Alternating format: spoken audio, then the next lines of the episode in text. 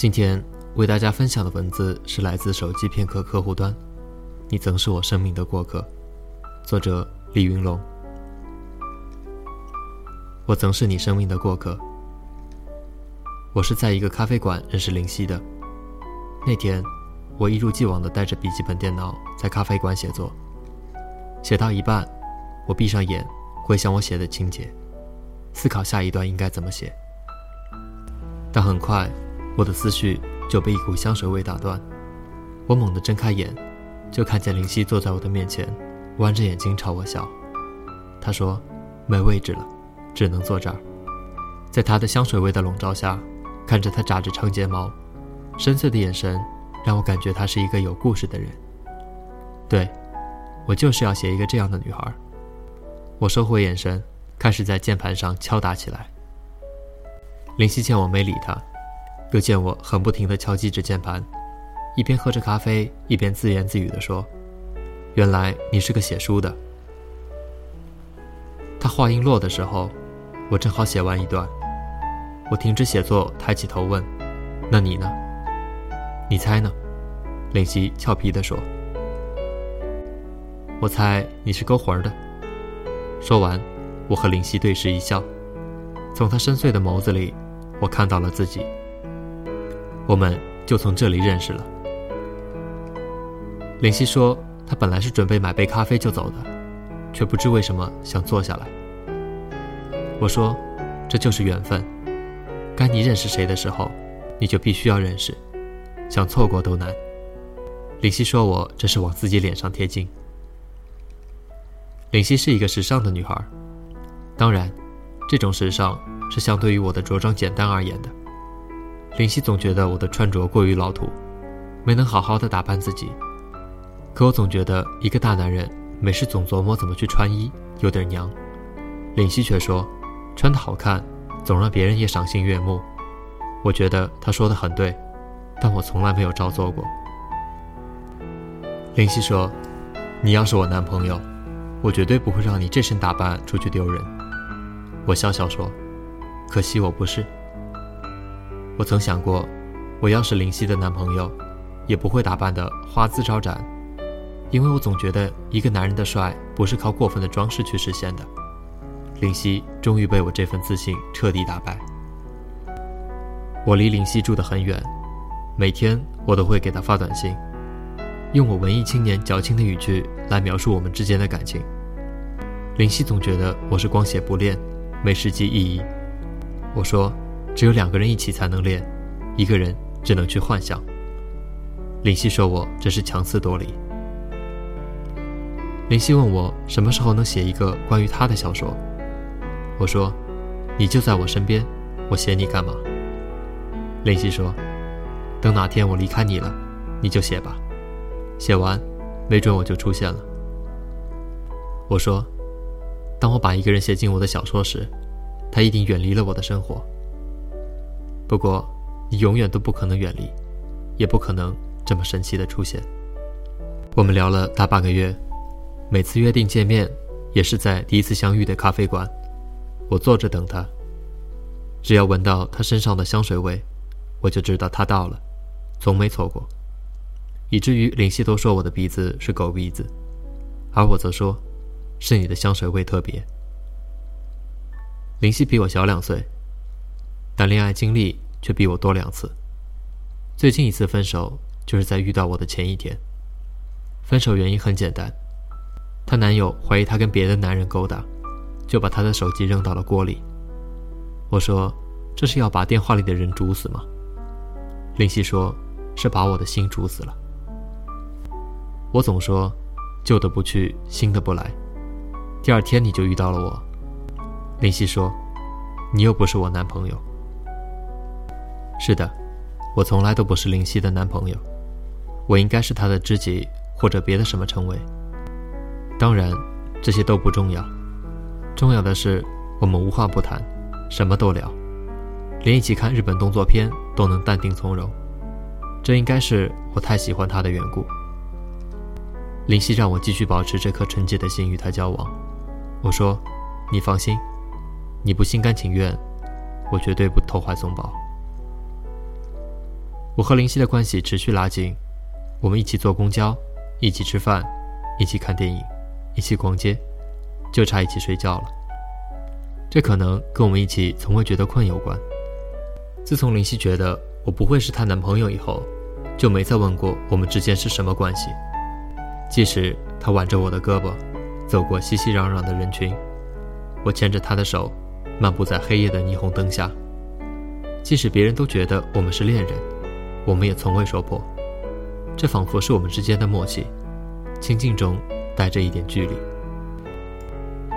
林夕唯一一次给我打电话，是在她想家的时候，我正在睡觉，她打来跟我说，做梦梦到了回家，然后就跟我不停地说她的少年往事，上过的小学、中学，还有走过的很多小路，以及街边的地摊到底哪家好吃。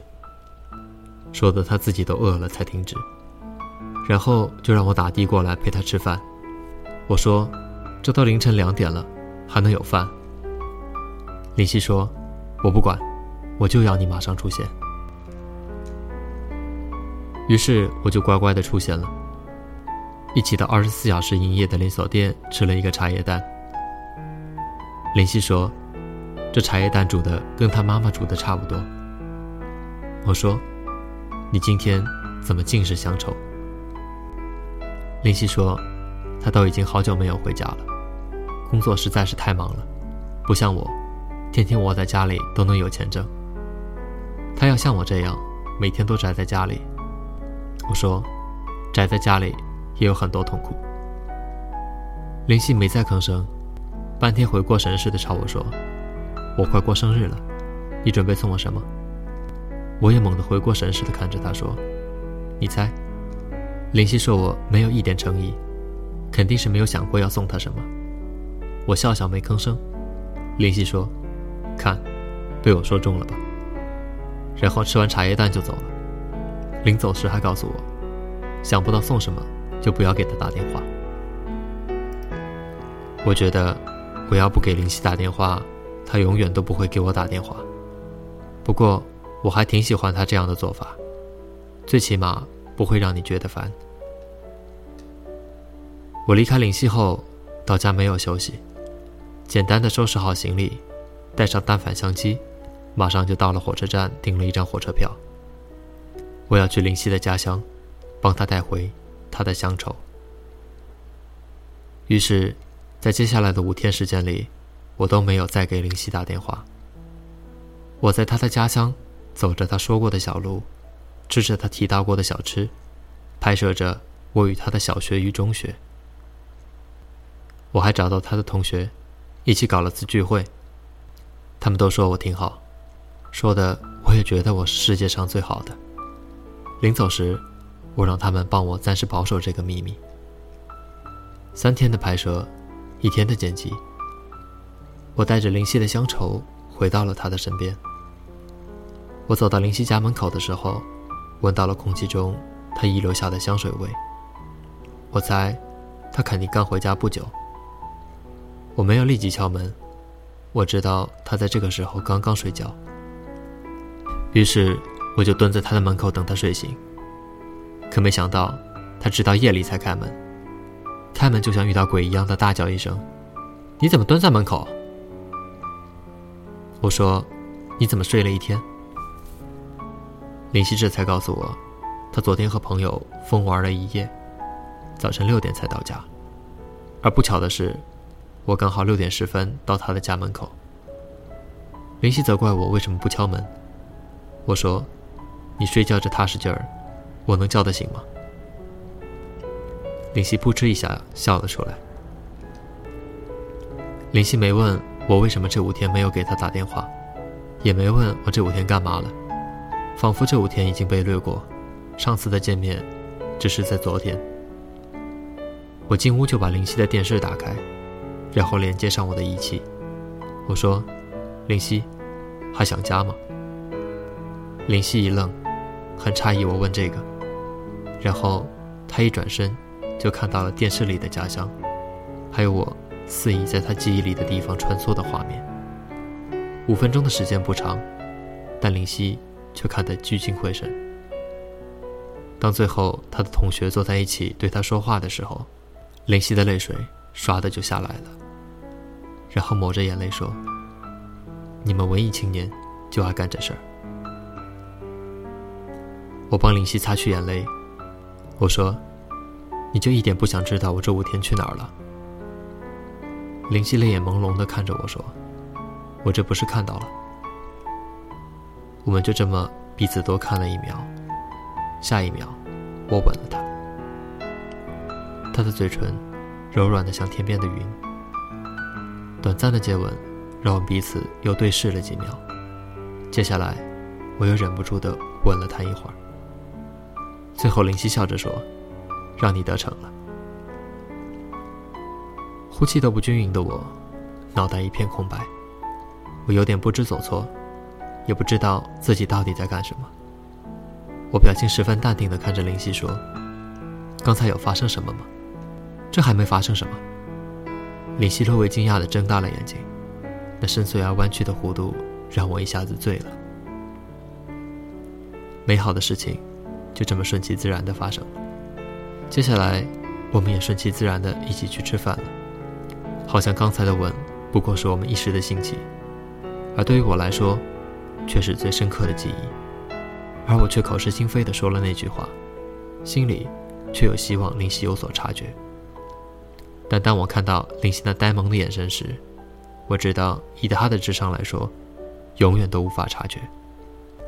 晚饭后，我们在喧闹的大街上漫无目的的走着，商场的大屏幕上放着很老的《东京爱情故事》的 MV。林夕靠着我的肩膀看着大屏幕，林夕说：“我想看日本片了。”我微微吻了一下他的额头，说：“到你家看。”我在附近的影像店买了几张碟片，和林夕回去了。在家里，我负责播碟，林夕则捧着脸准备看。很快，家里的电视屏幕上出现了 FBI 警告的字样：“不是这个，谁要看这个了？”林夕皱眉说着。我哈哈一笑，林夕看出了端倪，撅起小嘴说。你不是说要保持纯洁的吗？我笑笑，换上岩井俊二的情书，静静地看着电影，直到渡边博子在雪地里呐喊：“你好吗？我很好。”那时，林夕靠在我的肩头，低声说了句：“我想去日本了。”看个电影就要去日本，这让我有些匪夷所思，但我还是坚定地说：“那我们明天就去。”我说：“来自说走就走的旅行也很好。”林夕轻轻的点了点头。我们在东京疯玩了几天，吃货的林夕充分体现出他爱吃的本领，而我则拿着相机拍下了各种他吃东西的镜头。林夕说：“日本的美食也还不错嘛。”我说：“这不过是你觉得新鲜而已。”说着，我拿起一个寿司吃了。然后告诉林夕，这不过是放了点菜的粽子。我拍了很多风景和林夕的照片，却没有拍一张自己的。林夕问我为什么，我说，有风景和你就够了。